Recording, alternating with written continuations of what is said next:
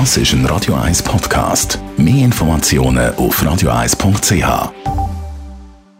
Die grünen Minuten auf Radio 1 werden präsentiert von Energie 360 Grad. Nachhaltige Energie und Mobilitätslösungen für die Welt vom Morgen. Energie360.ch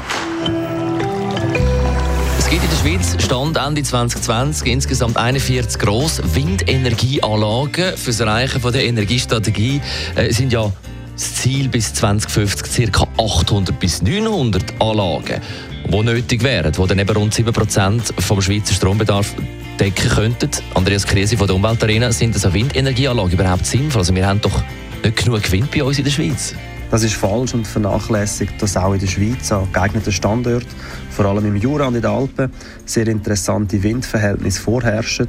Dazu kommt, dass mit modernen Windenergieanlagen auch mittlere Windverhältnisse sehr effizient genutzt werden können. Zum Beispiel produzieren die Anlagen im Rhonetal bei Martigny, wo auf dem Talgrund stehen, ähnlich viel Windstrom wie vergleichbare Anlagen an Küstenstandorten. Außerdem deckt unser Alpennachbar Österreich rund 13 Prozent von seinem Strombedarf mit Windkraft. Wie ist es denn eigentlich mit den Vögeln, die bei den Windrädern ums Leben kommen? Bei der Planung von Windenergieanlagen wird auf Brutplätze und Habitat von besonders sensiblen Vogelarten Rücksicht genommen. Für Moorgebiet, Wasser- und Zugvogelreservat, Auen, Amphibienlaichgebiet und Trockenwiesen gilt das Verbot für Windenergieanlagen. Und eine wissenschaftliche Studie aus dem welschen Windpark Büschapet zeigt zudem, dass nur wenig Vögel mit den Anlagen kollidieren, obwohl der Vogelzug an diesem Standort überdurchschnittlich hoch ist. Tatsächlich sterben pro Windenergieanlage jährlich nur 20 Vögel. Im Vergleich dazu sterben jährlich mehrere Millionen Vögel, weil sie gegen Glasfassaden oder Fenster prallen. Und ganze zwei Millionen Vögel werden jährlich von Katzen gefressen. Das sind 40.000 Mal mehr als von Windkraftanlagen. Sollten wir nicht mehr auf die Sonne- oder Wasserenergie setzen? Oder welche Vorteile hat abschließend die Windenergie?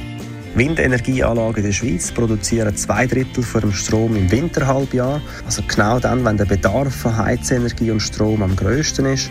Windenergie ist damit eine ideale Ergänzung zu den Wasserkraftwerken und Solaranlagen, die im Sommer am meisten Strom produzieren.